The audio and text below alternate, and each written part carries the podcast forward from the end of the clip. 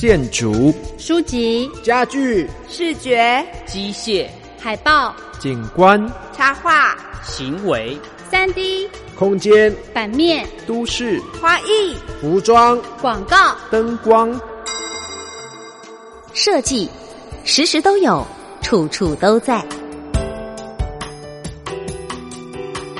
遇见设计，遇见身边的设计，遇见设计的未来。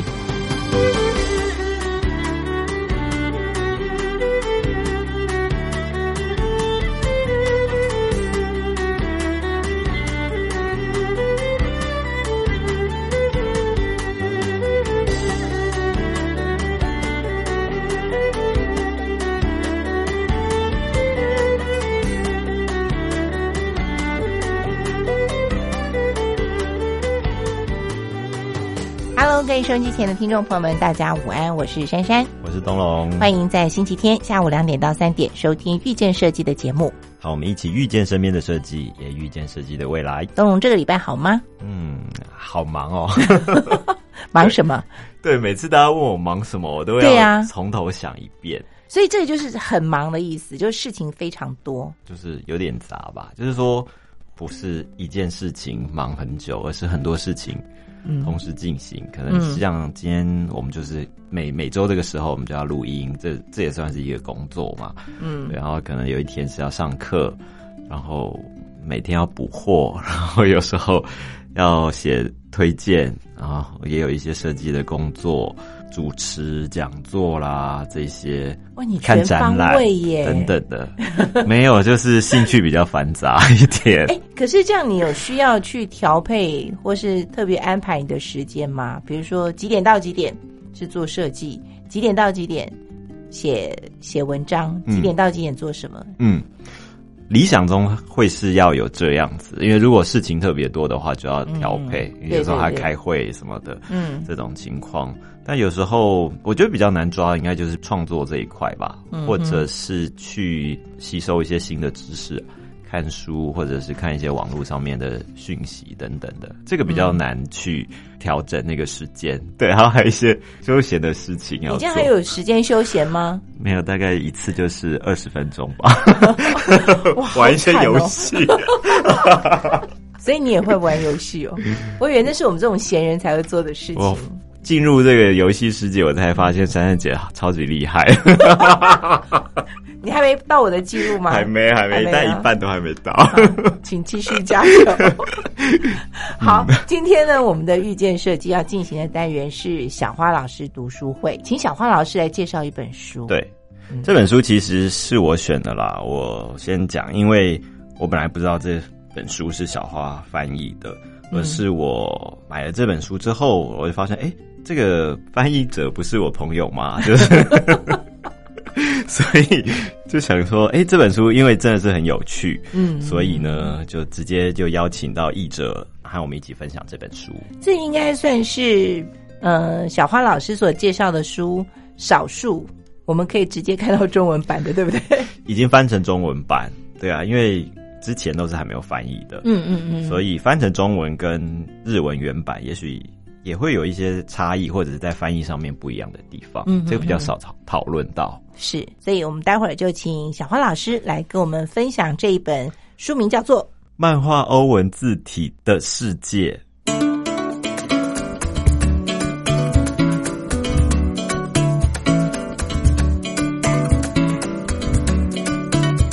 日文出版品的空中直译，请收听小花老师读书会。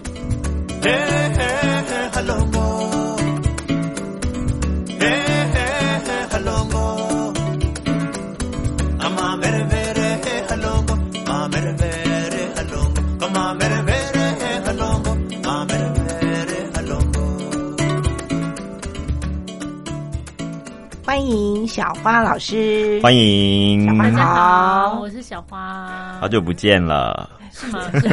我每天在手机的游戏上面都有看到你，没有，你也玩同一个游戏吗是很久是我介绍他推荐他玩某一些游戏，小花老师觉得我压力太大，然后我然后我发现他就是非常热衷，没有，我觉得我一定要追求突破我的记录嘛对对对，自我挑战。王但是那个游戏其实我已经删掉很久了欸。那天东龙跟我说说我的记录很很高的时候，吓一是跳。对嗯我都已经去玩别的游戏了。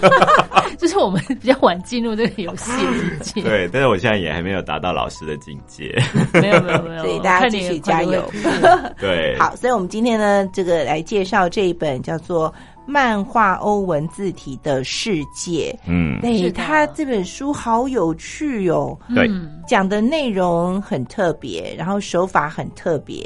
嗯，那我们应该先从哪一个部分开始讨论呢？东龙，嗯，因为我看日文好像跟中文的翻译书名不太一样，对不对？也有点类似。嗯。它其实那个日文的书名是 Tonari no Helvetica，就是有一个字体的名称啊，就是很像是邻家大哥哥的那种感觉，Helvetica 所以他就说邻家的嗯。那个字体的名称这样子，想要用这个书名来告诉大家说，其实字体是很亲亲近我们生活的，就是在我们生活里面随时随地都可以看到这些字体，嗯所以它应该算是很贴近我们的生活。然后我们，可是我们对它可能认识并不是那么多，嗯所以作者想要用漫画的方式来带领我们认识这些字体。这本书是你先发现的吗？还是出版社直有，没有，接找你？就是就是出版社找你的是找我翻译哦这本书。所以你看到他那个第一眼看到原文日文版的时候，你心里想的是什么？啊？就觉得很有趣啊，因为之前我很喜欢一部有一部动画，就是《工作细胞》那部动画，嗯。就是我很喜欢日本把很多事情都拟人化呈现的这个手法，而且拆解，对对，他先把一个大的架构，然后拆解很多小的细部，然后就可以有一个剧情出现。嗯。对，然后这个就是这本书正是这样子的手法，他就是把自己就是塑造出每一个很鲜明的人物，嗯然后这些人物其实他们都认识，嗯，然后甚至就是朋友，然后或者是他们有什么样的关系，在这本书里面都可以看得到。很有想象空间，对对不对？那这本书的书名是小花取的吗？不是不是，是通常书名都是出版社决定的，就是我们译嗯者当然就是按照原本它的书名来翻译，或者是有时候版权公司会提供一个暂时的书名，然后最后再由出版社他们去依照台湾读者的喜好或者是搜寻的热门度等等的来去决定那个书名。嗯嗯嗯，对，因为那个他所讲的这个 Helvetica，就是我们很常用的英文的一个字体嘛，以这个字为代表，然后他就把这个字体变成一个人这样的一个角色，然后赋予这个角色一个性格，然后他还很多朋友，那每个朋友都会有不一样的个性呃嗯，还有长相，对对 对，比方说我就讲这个 Helvetica 这个字体，他说他是正统好学生，家境富裕，个性爽朗，工作繁重，感觉有些过于忙碌。就是他平常就是设计师太喜欢用这个字体，然后、嗯然后他就变得很忙他，就很忙。哦，对。哦，所以里面的这个角色，他就是一直要产出，是不是？对他们就是说等于是他们每一个人都是自由接工作者，哦自由接案。然后就是我今天又处理了什么工作，我那时候处理一个什么工作，嗯然后其实就是等于说设计师使用这些字体在某一些，比如说广告或者是文宣上面。嗯，商标这些对对都有。对对，对，那它里面有讲到说，他的什么老师是不是？就是指发明这个字体的人？对，因为嗯。每个字体它都有一个设计师嘛，嗯。就这个字体的设计师是谁设计出来的，然后可能他又他的老师又是谁，他是跟谁学设计这个字体的，嗯他都把它介绍的非常的清楚，然后或者说哪一个字体最古老。就是他会说、哦，这其实这两个，你不要看这两个双胞胎看起来好像很很很天真无邪可爱，可是其实他们年纪很大了，一 两百岁的这种。就类似像这种的，他就是不把它介绍的很可爱。嗯，哦，所以还有每一种字体它的一些背景故事，对他都有写上去，它融合在里面，对。这点好像是日本人还蛮擅长的，对不对？对，就表面上看起来好像是一个很轻松的故事，可是它还是有一些专业的部分，嗯，它会夹在里面。对。用漫画的手法让大家比较容易去了解，或是比较亲近。然后作者作者名字应该怎么念呢？这个作者名字，他的日文念法是阿西亚库尼奇。那中文的话，因为他那个字感觉是泸泸的州那个简简写是是对。但是他好年轻哦，呃一九九四年，对，现在才二十六岁。而且他是作者跟会者，也就是说，他除了要画，还要想内容。当然，很多嗯日本漫画家都是非常有天分，就是他们除了要想剧情，然后想这些脚本怎么进行，然后排版这些东西都一起想出来。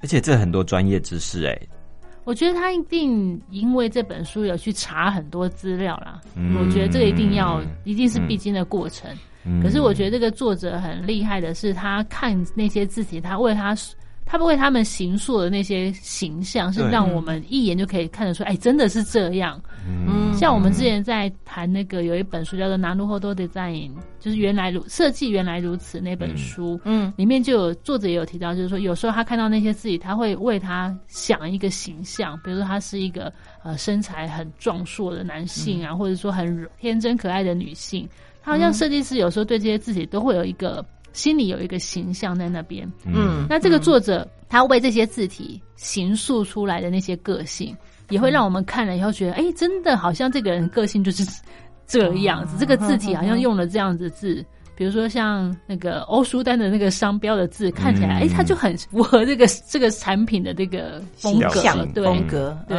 嗯，对，整本书主要在讲，就是有一个有一个角色，对不对？然后他跑去，他我先介绍一下这个故事，嗯他就是说有一个画漫画的，或者说插画家，他里面有一个女主角，她其实是插画家。嗯然后有一天呢，他就受朋友的委托，那因为朋友就是他们公司的那个可能是美编嗯，或者是设计师，就突然就是说没有办法来工作了。嗯然后他朋友就紧急的请他说：“拜托你帮我们就是接下某一个案子的设计。嗯他说：“可是其实我只是插画家，我只是会画插画，嗯跟设计是不太一样的。对，但是他还是勉为其难的答应了这件事情。然后他就为了要做这个设计案，他就想说：哦那我要去认识这些字体啊，嗯就我到底要要怎么样使用这些字体？嗯他就特别跑去图书馆去查资料。啊然后那时候他在图书馆就突然就是有一个穿越时空，他就掉进了这个字体的世界。啊嗯对，然后一开始就是那个，就是我们刚刚讲的 Helvetica Helvetica 的那个字体，然后说：“哎，嗯不好意思，你是哪先打里来的？”招呼了，嗯，就跟他打招呼说：“你是哪里来的啊？那你有什么问题吗？我可以带你到处走走这样子。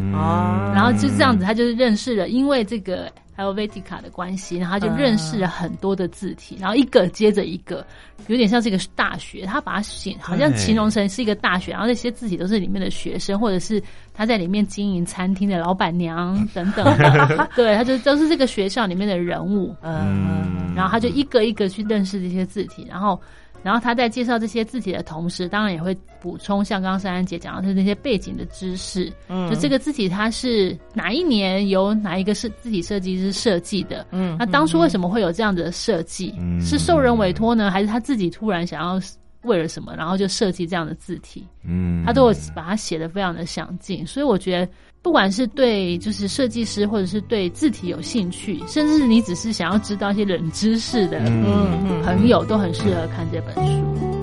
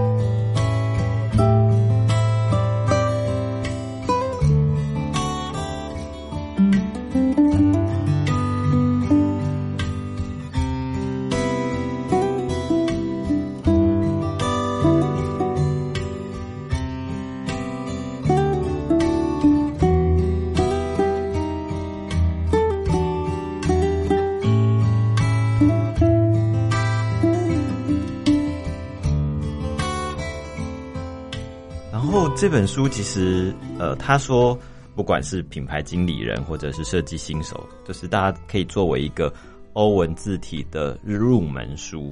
但是其实我想，很多人的电脑里面都有这些字体，只是你过去使用的不认识。对啊，就是或者说你常用那个 Arial 那个那个，他对。他连 Arial 这个我现在字还是不知道嗯。Arial 这个字，它因为它里面就是日文的，因为日文的发音就很特别。对，然后那个 Arial 那个字啊，那个字体它里面就有一个小故事，就是说每一个人都念错我的名字。啊，因为它的日文名称非常的特别，然后，嗯。然后就是你看大家看到这个字是不是都会念 Arial，还是念什么？爱莱艾尔什么的，对它应该是阿来爱尔，对，他说每一个人都念错我的名字，他就觉得自己，他就觉得自己很没有存在感，就是反正大家都不记得我的名字，嗯就是很妙的一些小故事。这些字体啊，如果我们不是特别去钻研的话，我们会觉得某些字是看起来蛮像的。嗯，比方说，像我们在电脑里面常常会用到英文字体，像罗马体里面就会有 Times New Roman，还有 Times 对，这种字。然后你如果没有特别去讲，你也不会知道说它有什么不一样。对，但是书书里面就会用一些很有趣的故事去把它表现出来。对啊，比如说就是啊，因为那个字体太忙了，所以我常常就是会 代替他的概念对我就会代替他去处理其他的工作。是啊，就会用这种就是这种很很有趣有趣的说法来，对对就是告诉大家说，原来是他们是很像的这样子。对对其实我们之前，我跟东荣之前访问过那个嗯 Just Fun 的那个对伟翔，啊，还有那个凝书体的创作者，，对，那时候他们在讲这个字形字体的时候我那时候一直就有一种想法是，因为我工作的关系，我从以前所使用的就只有一种叫做标楷体，嗯，就是所有的公文对，通通都是用这个标楷体。嗯，无形中对那个其他很多的选项都是忽略的。那个使用经验会让人对字形字体会有一些隔阂，对，但是现在好像比较开放了，大家好像对字体的那个要求就会比较多一点。对，而且现在越来越多研究字体的设计师嘛，我嗯朋友也有社团，就是说感兴趣的人可以去看到这些知识，尤其是嗯。之前有一些关于字体设计的书籍被翻译出来，像是这样子欧文的字体被嗯。介绍出来，所以大家就开始知道说怎么去欣赏字体，或者怎么去发现字体的差异。因为就像刚刚讲的这种 Helvetica 跟 Arial，我不确定我念的对不对啊，因为这些欧文字它并不是光是来自于说英国或是美国嘛，对。不对？对，然后有些是德国，然后意大利啊等等，法国对，而且他们很多有的时候是从碑文，对。就本来是雕刻用的，嗯嗯嗯，对，嗯。然后那从那样子这样取样下来，嗯。对嗯嗯对。嗯，但是在书里面，它大概就是可以分成几种，就是我们去了解字体的比较大的分类吧。比方说像无衬线体或者是罗马体这种梁子是我们比较常看到的。但如果是像珊珊姐刚刚讲的标楷体，因为 是 是中文，所以我们先不在今天 讨不在今论我们今天讨论是欧文。所以，我我在看这本书的那个介绍的时候，我就在想一件事情，因为所谓的欧文就是英文嘛，嗯。或者是法文这种拉丁字嘛，嗯，嗯，那跟日文的关系是什么呢？日本人也会常常用欧文的字体吗？一般日文使用的文字就是汉字、假名，还有英文字母，他们就是很习惯在生活中会出现这样的字。是。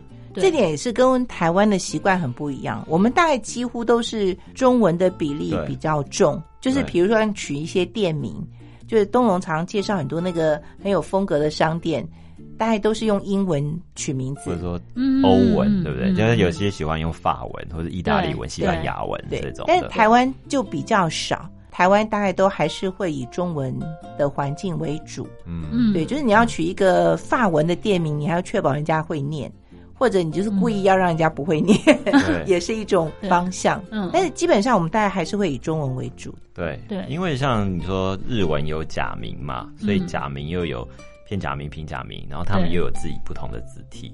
像我们嗯就不可能用注音，就是 用注音来拼拼音变成招牌或者是店名，嗯比较少这样的一个形式。那我觉得，因为日本人也对于细节就特别讲究，可能是汉字或者是假名跟英文之间的搭配，我觉得那个会在设计上面会特别讲究，甚至于他们在文字，就是像汉字或者是假名的字体的设计上的细节，也是特别讲究。所以我觉得很多这些关于文字的知识，就是像这样子的一个书籍，然后来做诠释。我觉得是看完这个书，这里面讲的很多这种字的背景啊，或者是字的来源等等，反而会对字每一种字会有不一样的理解印象。比方说，像刚刚讲一开始讲的这个 Helvetica，就是从瑞士来的一个字体。简单的来说，Helvetica 就是瑞士的。它是在一九五七年被设计出来的，它很有代表性，甚至有专门拍影片来介绍这个字体。但是，像在故事里面角色，他觉得他是一个年轻的小伙子。但是，除了像给他一些性格之外，但旁边也会有一些呃实际上的介绍，比方说他会说他是瑞士的铸字厂。所委托设计师来设计出来的，然后当时的要求是希望能够仿效十九世纪的一个字体来设计一套全新的字体，它就属于无衬线。大家就会想说，哎，什么是无衬线？对对不对？衬线是什么呢？对对对对，这个就是说起笔与中笔的装饰凸起。就是这很难懂吧？就是如果说你把那个字体放大，你会看到它的那个字体，比如说我们的那一横的那个笔画，它会有一个凸起来的三小的三角形，嗯哼，那个叫做衬线。嗯哼，那如果说它那个字体是没有凸起来那一块，有一小有个小小的三角形，就像我们写书法有没有？我们会对，我们起笔是会有一故故意要就是要点一个凹一个。点那种感觉，那就是衬线。嗯哼，那没有衬线无衬线体的意思就是它没有那样子的凸起，它就是很直。对，这样子。就相对于像黑体，黑体黑体就是无衬线，对。然后像明体，我们就可以说说它是有衬线，对，是衬线体。对对，所以这个会比较容易呼应来理解。那因为像 Helvetica，哇，今天真的很难，因为我们就是要 在空中讲，然后让大家去想象。打开打开 Word，就大家这个有机会就在电脑上来 Word，然后在那个字形的那个找找看去。看一下那个很多英文字，因为像我通常就是都跳过嘛。哦，然后我还要再补充一个，就是其实我们讲那个是欧文字体，对不对？嗯。我们讲的字体跟我们一般用在电脑里面的字形又不太一样。嗯。就是它字体是主要是用在一些比如说印刷品上面。嗯。以前那种还是活版印刷的时候，他们会说这是他们设计那时候设计字体，他们是设计用来活版印刷的。后来有一些字体被转变成电脑字型，嗯，所以其实他介绍这个欧文字体，可能不是每一个都在电脑上找得到。嗯，哦，我刚刚突然想到说，哎，请大家打开 Word，我又突然想到这件事，要跟大家补充一下，这些字体不一定是电脑里面可以找得到的字型，这样，所以就是大家去区隔。字体跟字形的差异，对字形就可能电脑里面会找到，我要这个什么某的 Times 的字形什么。对，像那个我们常用到那个 Times New New Roman，嗯，那个也是，就是它里面有特别讲，就是说这个字后来被微软选为就是在 Word 里面的预设字形。因为字体很多就是先从铸造开始嘛，就是以前要做印刷的时候，然后来委托，然后做设计之后，可能它会有一些变体或者是。其他的使用。哇，里面有很多不同的故事，所以它就会衍生出看起来很像，但是它又得有另外一个名称，是。对，就做区隔。像我们刚刚讲 Helvetica，它常常会出现在，比方说商标或者是一些 logo 的标准字上面啊，像 Panasonic 或者是 Panasonic 可能就是 Muji 这些，对。标准字，然后它里面就会说：“哦，那就是我就几年前做的工作。”对。另外，好像还有一个字体，有一个字体是常常用在标示嘛，嗯，对不对？所以还就是遇到时候，他还问他说：“你需要告诉你怎么走吗？”啊，哦，对他有他有一些，他也会讲说这个字体，因为它的那个就是很易于辨识，嗯，所以呢，他也会说这个字体就很。常常被使用在于就是指标上面，就是比较不会被误认，就是说 I 看成 L 之类的。哦，对对对。对，刚刚三三姐讲的是 D I N 这个字体，嗯，对，它是来自于德国，呃，它一九三一年的时候是由德国标准协会所发表的一个字体，它一开始是用作于德国为了要统一工业规格而设计的，然后一直到最近才。被很多设计师喜爱，所以用在设计领域。因为它比较窄长，也是属于无衬线的，然后没什么装饰的性格，所以它让大家觉得标示上面很容易去理解。所以在这里，除了它把它赋予一个谦恭有礼的性格之外，它还会为人们指路。对对对，就是很爱带路的一个人。你要去哪里？我我可以告诉 你去哪里，怎么对对对，他又讲到说，像京城电铁的月台，就是在日本的京城电铁，它是使用 DIN。另外，大家很熟悉的像 Uniqlo 这个商标。也是跟 DIN 的结构相似，就是从这个结构衍生出他们自己的一个商标文字。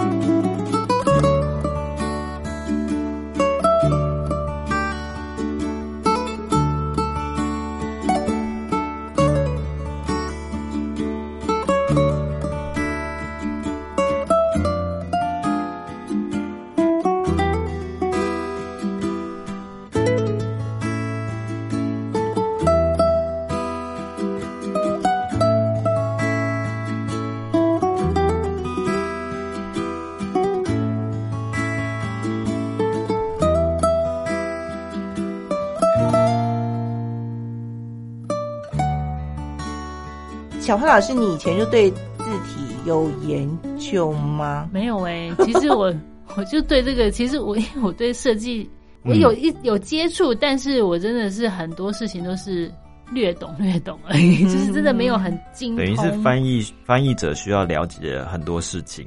就是我觉得做口笔译最好的地方，就是在于你可以边做边学，不断的学。你做了，然后就等于你又学了一项新的知识。像我翻完这本书，我就对字体有更多的了解。这样，对对对，你 看字体就知道它有不同性格。所以你都可以分得出来吗？嗯，因为我觉得很多字体看完之后大概可以分得出来。那我我在翻译的时候就很好奇，就是。设计师平常是怎么样去选择字形或者是字体的？嗯，对，嗯，所以东龙，你有特别喜欢哪一种对字体吗？我有，我自己有蛮喜欢的字体。其实我们如果我们没有特别去修字形或字体的课程的话，我们对于字体的认识也是直接就是从字形上面看，嗯，就是哎，今天有什么新的字形？像这本书，就他就会介绍每一个字，包括它的命名。比方说，像 impact，啊，对，impact 这个字，他就说为了要希望大家有很深的印象，对，所以他就取名叫 impact，所以它很适合作为一些书报的一些标题，嗯，使用。哦，所以你就会这个看了好几年或者十几年这个字体，然后你才知道说，哦，原来它的命名是来自于这样子。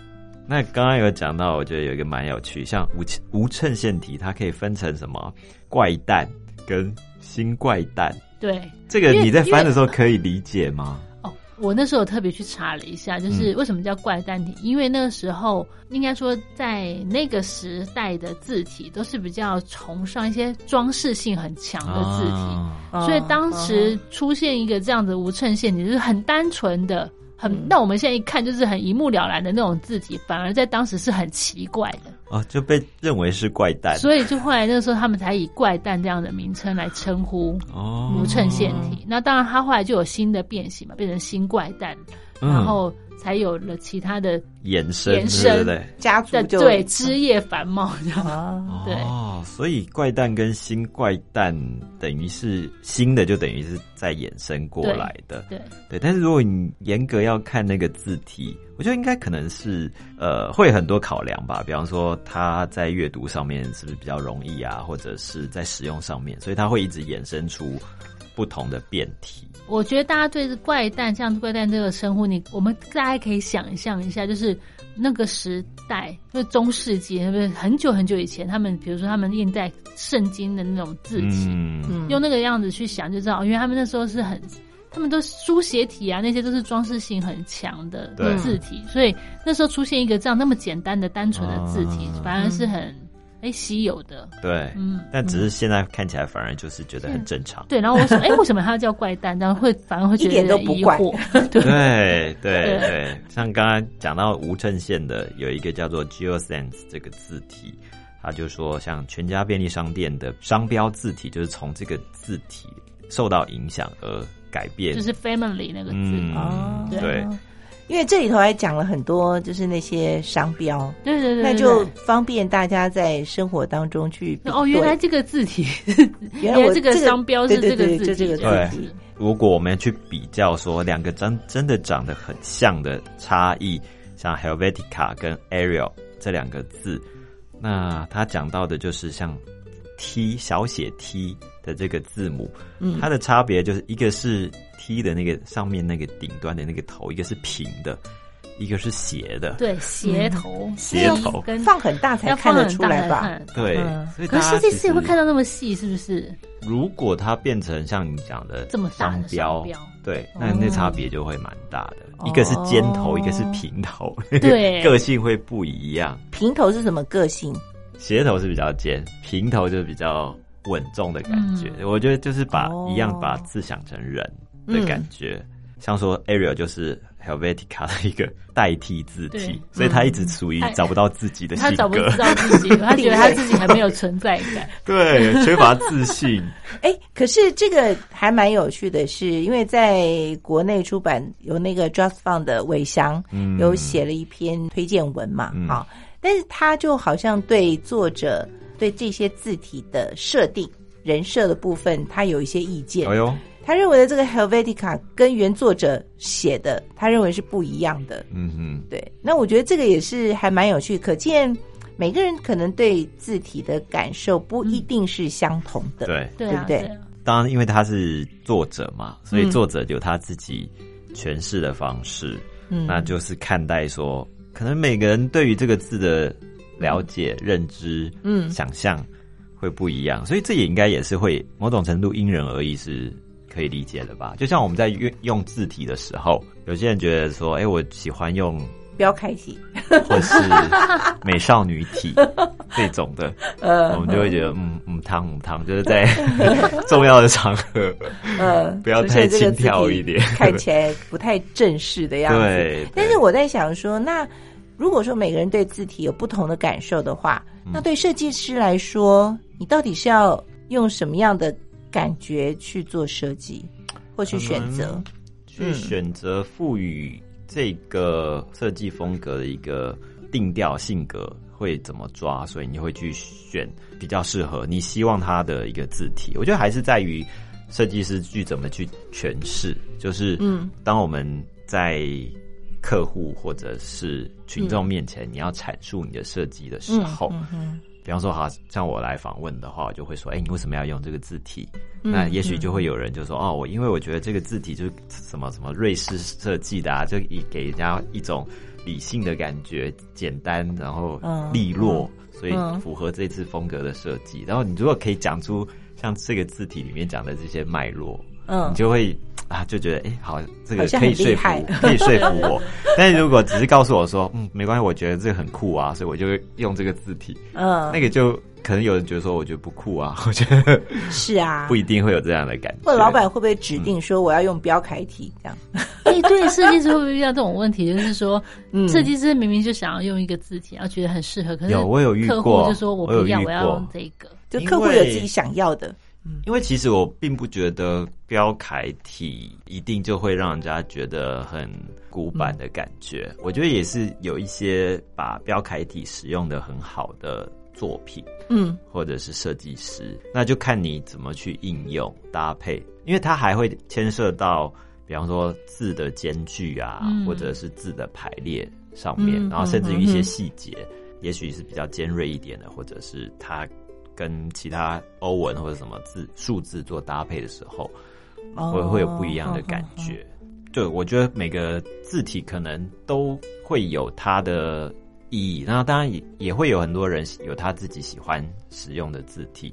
对，像我自己最近就很喜欢一个这个里面叫做 Gotham 嘛，是不是？Gotham，这个对字这样念。然后我蛮喜欢这个字体，是因为这个字体它有非常多的从细到粗，就是说它细可以细到它有好像 hairline，就是像头发一样的粗哦，细。这么细，对，然后哦粗就可以到非常粗。我在使用的时候就可以都用同一种字形，但是呃，可能内文就会用的比较细一点，然后标题就可以用的比较粗。嗯，那整个感觉就是哦，它有一个统一感，对，有那种嗯但是又有变化。对对哦，然后像这个字体，在这本书里面就有讲到说，它也是一个无衬线体，它是为了两千年的时候，就是美国的男性时尚杂志就 GQ，然后委托字体公司所设计的。那后来因为就把这个字体释出了，所以一般人都可以使用。那这个字体在设计的时候，它是用尺和圆规所画出来的，所以我们就可以看上 GQ 的那个 G 跟 Q，它嗯几乎等于是一个圆形的形状，嗯，嗯，然后作为标题其实是很鲜明的，哎、它而且它真的可以很细，也可以很粗，哎，对，就是如果你很难去在不同的字体之间彼此搭配的话，嗯嗯。我觉得我会觉得同一个字体如果它有细到粗的话，嗯它就比较不会看起来就是不协调就。很好运用。对，像中文的话，就比较蛮考验你中英文字体的搭配，嗯，因为它的字的高度啊、对会不太一样，所以你如果没有选好的话，好像那一行字从到英文之后它就凹下去，就矮一截，就没有做好每一个的调配的这样的一个设计，所以我觉得它其实还是蛮困难的。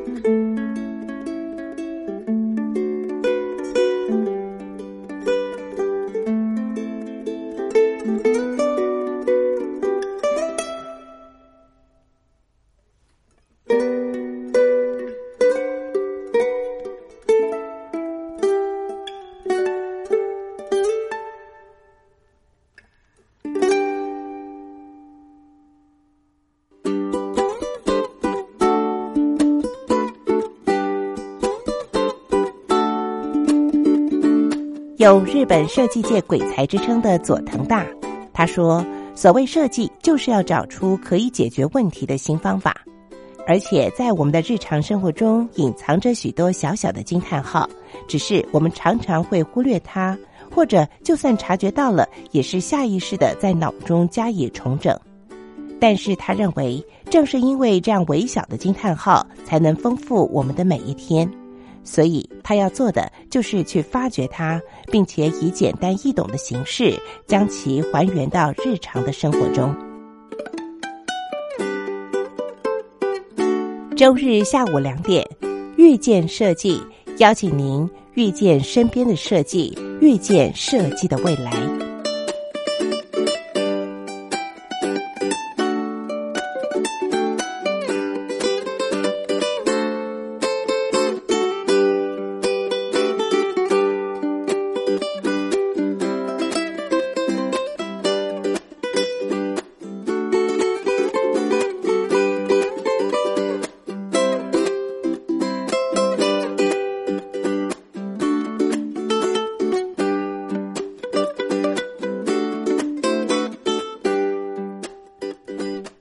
声广播电台，您现在所收听的节目是《遇见设计》。今天我们进行的单元是小花老师读书会，呃，跟我们介绍一本非常有趣的漫画书哦。讲到的呢是欧文字体的设计。仔细想想，要做中文的字体设计，真的是一件很辛苦的事情哎。这样非常辛苦非，常辛苦因为欧文只要做好二十六个字母嘛，大小写大小写，再加一些乘以英文再加上数字对。或是一些符号，对，大概就可以了，对不对？嗯，那中文好像那个，因为中文字的构成跟英文不一样，所以呢，我们很多那个笔画部首做起来就是一个大工程。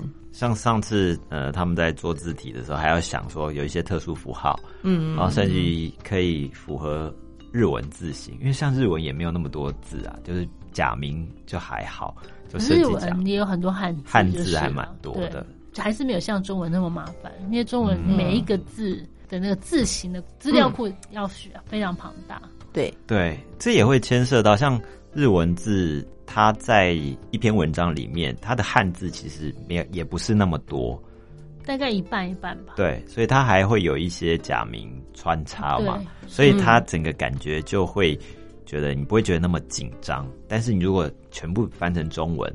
它就变成每一个字都变成繁体字，像这本书它就是漫画嘛，那它其实只是把原本日文字抽掉，对。然后填中文，是，对，但是中文字本来笔画就比较多，然后每一个都变成像方块一样字的时候，感觉就是还是版面会比较满一点吧。不过还好的原因是因为，比如说我们平常在讲，就是说，比如说一百个日文字，你翻译成中文的话，它可能大概就剩下七十到八十字的中文因为日文比较长，对它它的结构来说，它会比较长，这样子。对，中文字它本身的组成就是一个嗯图画。对我们不像英文，它是拼音字嘛，所以它把字母做好设计，拼在一起，做点变化。那中文字因为每一个字就是一个图，要把它设计出一个系统化出来，那就是一个很大的工程，嗯，就真的很难。对，也就是为什么中文字凑在一起，你就会觉得很多，嗯。对。不过也因因为很多个图在一起。不过也因为这样一个中文字，它就可以表达很很多的意意思。对对嗯。对，因为嗯。文字本身构造不一样，可是日文其实是偏像英文这样，也是拼音。它好像混合除了混除了汉字之外的话，对对对对。对，平假名或片假名，它其实都是用拼音的方式，所以它就嗯。还蛮能够跟西方的这个文字的一些构造或是嗯。原理是很容易结合的。嗯，对，所以中文排版设计真的也是另外一门学问，很难。对，而且像这本书这里面有讲到这个字体叫做 Galamont，嗯。日文是不是叫 Galamondo 这个 Galamondo 字。类的。对，那它很有趣哦，它就是说，因为为什么这个 Galamont 后来有很多不同的，比方说像在你使用苹果电脑的时候，它就会有，或者有出现你在用软体的时候，就会有 Adobe 的这个 Galamont 这个字形。因为这个字体在当初设计的时候是没有斜体的，哦，其实很多字体是没有斜体，对不对？因为他们那个，嗯。如果说你是用在活版印刷，就是我们它是要注字的时候，嗯。嗯。有些字嗯它很多字体是没有斜体的。没有做成斜体。对，，对，嗯所以就会有一种伪斜体。就是假装故意把它弄得斜斜的这样，嗯，这有点像我们用后来在操作的。用，比方说像 Word 软体的时候，就是直接按一个键就把这个字变斜的，这是伪斜体。对，哦，它本来它本来字体，本来是没有斜体的。那是用一个斜程式的方式去让让它稍微转的角度的意思。对对对，这对于讲究字体字形就设计的人来讲，嗯那个就不是真的斜体。真正使用斜体的话，就是有些它就衍生出一种字体是它有斜体，就是说它也是斜体，嗯也是一个一个设计出出来的。嗯嗯，对，嗯不是只是把嗯它推歪了。设计师这么讲究啊，对啊，因为我觉得真的是设计商标的话，可能会真的会那么讲究，因为它就是那几个字要用几十几百年这样子。嗯对对，那个等于是一个定稿的东西，嗯是不能更改的哈。对，所以就真的很有学问。然后在这本书里面也是很多有趣的故事在里面。所以这个其实也适合一般就不一定有那个设计概念的真的人看，不用哎、对对因为我那时候就是对字体真的是一窍不通，就是嗯我完全没有想到说原来字体它是这样子设计出来的。嗯，然后我再来看这在翻译这本书的过程里面，就觉得哇，原来他的学问这么的深，这样子，然后也也知道了很多我觉得很有趣的小故事。光是平常看那个，比如说 Panasonic，你看那个商标，你会觉得，哎，它就是这样子。可是嗯嗯你原来它是这样子设计出来的，嗯，哦里面都有提到。嗯，对，还有什么歌德体或者一些德国的字体呀、然后就是有些，比方说源自于以前写的时候是那种手写的，对对手写写体，对，所以它就会有粗细会特别明显，就变成我们讲的衬线体嘛，嗯，用写的出衍生出来的对。这种。但是你自己在翻译的时候，小花在翻译的时候，有没有觉得特别困难的地方？嗯，或者是哎、我一开始觉得到中文的我一。开始觉得比较困难的地方，就是因为它是欧文字体嘛。嗯，那在讲这个字体的设计的时候，他会讲到每一个每一个元素，比如说嗯小写字母的高度叫做字高，嗯这样子的这种中文，其实好像比较没有一个固定的名称。嗯，除非说是对欧文字体有兴趣或是有钻研的人，他们可能嗯他们那个领域会有一个固定的讲法。对，嗯但是因为我是一个门外汉，嗯然后那时候我就是花了一段时间去找这个这样子的名称，有没有人就是在讨论欧文字体的时候，他们都是怎么样称呼这些部分？比如说小写字母的对齐了上面那条线 叫什么名字？因为它这个 它都是英文啊，然后嗯英文我要把它翻译成中文的时候，那我又不能嗯自己创发明一个名称，因为可能是那个对领域他们没有这样子用，哦那反而就会显得有点格格不入。所以就是我们在翻译的时候。有时候会遇到这样的瓶颈，就是它这个字就是没有中文，就算翻成中文，大家也是看不懂，就不知道到底什么意思。什么意？思？对，所以我们有时候就必须要再说明，就是说嗯他在讲的是小写字母对齐的上面那条线，嗯类似像这样子的。我们在学设计用软体的时候，因为这些字都不会被翻成中文，是不是？我们就是用猜英文的，是 或者是试试看，把它调到最大或最小，然后那个差异在哪里？这真的也没有办法把它翻。比方说你 S T E M，那对，stem 对什么意思？老师就翻成说成为字母主要骨干的笔画。他的意思就是说，那个字母那个最主要的那个笔画，它的宽度，对，哦，就是你看到这个字，你会觉得说，这个它就是它的主要的笔画，那个那个笔画叫做 stem。对。可是这个中文我真的不知道它叫什么名称，对。主要笔画。对，所以他可能 他可能会讲说，这个 stand 是属于比较宽的，比方说两种字形，A 这个字形可能 stand 会比较宽一点，对，比如说它的会比较窄一点，它就会比较宽。对，就像人的骨架或者是比较大或者比较细少一点这样的一个差别，嗯。但是它看起来长得很像，但是就是肩宽不一样之类对，的就。是两个人身材差不多，可是就是有一个比较快，对，但这个这真的好难翻，很难翻译，而且平常也用不到。所以 而且你又不能自己创一个设计师在会讲究这个吗？必要性应该是在沟通的时候，哦，比方说像里面有出现字腔，呃，口腔的那个腔，嗯，它就是在讲，比方说像 P 或者是 H 中间的那个空间，对就像一个腔体的一个概念，就是我们也会说这个腔比较大，或者那个腔比较。所以设计师平常的确只真的是会说，哎、这个字腔怎么样吗？我觉得在讨论上面是必要的吧。比方说这两个字体有什么不一样？比方说哦，这个字体的字腔会比较嗯，大一点，不然你会嗯怎么翻很难，对不对？就是说，难。因为它的以直线曲线框出来的空间比较小。不是，那就念英文了。就是我觉得有很多像其，比如说像医学领域也是这样、啊，对，对医生他们沟通都是用英文啊。对是你如果说硬要把它翻译成中文，然后反而他们会嗯一下愣住，想说你在讲这是什么？对，但是对于一般大众想要了解的话，确实英文还是没有办法让他们能够理解。希望大家也可以从这边知道得知，就是译者的辛劳。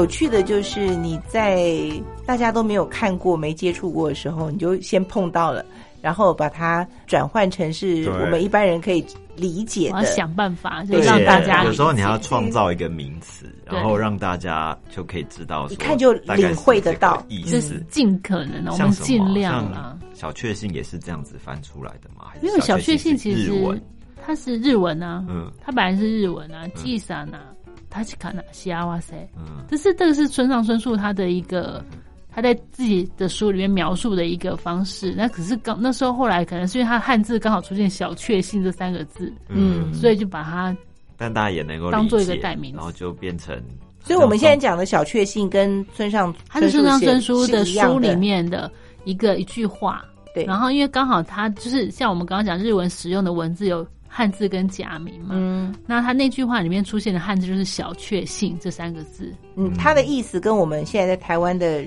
所他的意思就是小小的、确实的幸幸福，所以是一样的。嗯，哦，难怪我们对这三个字立马秒懂，对，就转换过来了。对，嗯，嗯，所以翻译的过程里面，你会很享受这种创造一个新的名词，让大家变成一种潮流有时候会很苦恼哎、因为你知道，难免会遇到有一些人，他就是不这么认同。你要先想办法，可是就是要像老板刚刚讲，你要先自己有一个脉络。对，我要先可以说服了自己，为什么我要这样子处理。嗯。嗯嗯，那这样子，如果人家来质疑我的时候，我才可以说，那因为我当初是觉得怎样怎样怎样，所以我这样子处理的是我当下觉得最好的方式。嗯，那当然，大家有不同的诠释，因为翻译很多时候，如果说不是那种专有名词的话，它其实是没有标准答案的。是。我们一定要用当下我自己觉得我已经尽力了，嗯。说之以理，就是有你的理由。对，那有任性的时候吗？作为翻译，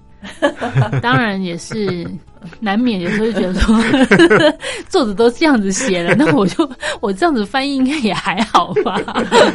哦 比如说像我有我之前有翻译过葡萄酒的书，嗯那因为作者他常常会用同样的词汇来形容那个葡萄酒的口感。嗯可是如果说我站在一个读者的立场，如果说我一直看到这个翻译译文里面一直出现同样的字来形容那个葡萄酒的口感，我可能会怀疑说这个译者是不是词穷，嗯。他的词汇是不是不够丰富，嗯。所以他才会一直说哦，这个葡萄酒喝起来什么就是很圆润、很柔，什么很滑顺，什么就是就像我们一直都说，哦，好好吃，对，就是口感很 Q 然后那弹，就弹牙，就只有这样的羊肉没有羊骚味，所以我在翻译的时候，我就要一直想办法用变化不同的你词汇来 它文来学的能力，对，然后来描述那个口感。可是明明作者他是用同一个字啊，嗯，那我我们我会觉得能拿来我喝喝看。我一，直都用同一个字的话，我就会觉得说读者会怀疑我词穷啊，嗯，我就会希望避免这样的情况。可是有时候到最后就是，哎，他都这样写了，那我就 我就同一个字有什么关系？对，我常常在课堂上就是问老师这些很奇怪的问题，像日文呢有很多嘛，它就是会有很多外来语，就可能会有嗯西班牙、法文，或是英文，或者什么意大利等等的。是，对，所以但你翻成中文之后，大家其实都不会知道当中的差异吧。那只有在译者在翻的过程当中，就会有一些挣扎吧，或者你真的是可以直接从日文里面看出它的脉络在哪里，就是看可能是源自于呃哪一个国家这这些的，但是呃我们在看成中文的时候，这些就已经被呃译者所处理过了，嗯大家就嗯比如说不会了解。像有一个字很有一个字是非常经典的字，就是一直到现在它都还没有一个确切的中文可以描述，可是大家都生活上都会用，就是 know how 这个字嗯，嗯哼，，know how 这个英文啊，嗯日文也非常常用，也没有翻日文。他们也没有翻成日文，他就是写 know how。嗯哼。那 know how 这个字，要它出现在书里面的时候，我们就要想办法把它翻译成中文，因为你不能直接写 know how 啊。不行吗？有时候是不行哎、你不能刚说我们这个设计界的 know how，人家就觉得 know how 是什么，有些人看不懂啊，所以就是你要把它翻译成中文。那常常我们译者之间也会讨论这个 know how 到底要怎么翻译，嗯一直到现在都还没有一个确切的中文。你可以翻译成要胜任这个工作，你必须要精通的技能，哦，或者说你必须要具备的知识，或者是等等的，嗯或者是你可以翻译成诀窍。可是每一个中文它都不是那么的完全贴切 “know how” 这个字。是这个字日文很爱用，英文也很爱用，可是它就是没有确切的中文。也希望就是各位听众可以帮我们想一想，就是那个 “know how” 这个字，你们觉得应该要怎么样翻译？所以有好的答案的话，可以联络一下小花老师，对不对？对对对，我们需要大家集思广益。翻译从某些角度来说也是蛮有趣的哦，就是在那个文化不同文化之间做那个桥梁，对可以有很多很好玩的事，情有。些乐趣只有翻译自己在翻的时候可以感受到、体会得到的。或是为了一个字，然后想了半天，或者甚至一天的时间，我那一天就为了这个字想破头，然后别人都不知道我的我为人 困难 为了那个字想了多烦恼久，居然为了一个字。对，就为了一个字。好的，那么今天呢，非常谢谢小花老师啊，跟我们分享了这个他所翻译的这本书啊，叫做《漫画欧文字体的世界》啊。嗯这是一本非常有趣的书啊，不管你是不是对字形字体很有概念，但是多了解一些这些字体的故事对，啊，我觉得也是一个生活上蛮好的调剂吧，就是冷知识。嗯而且你之后的英文名字也可以用字体的名字来命名。哦，对，对，就请叫我 Helvetica，你有这个想法了吗？这好像蛮好笑的。而且这是我们读书会难得，就是大家现在已经可以在书店买到的书。嗯啊，没错对没错。好的，那今天就谢谢小花老师了，谢谢谢谢谢谢。好的，呃今天节目就进行到这里，下个星期天下午两点钟，别忘了继续在空中和我们一起遇见见身边的设设计计，，也遇见见设计的未未来来。。下周见，拜拜拜拜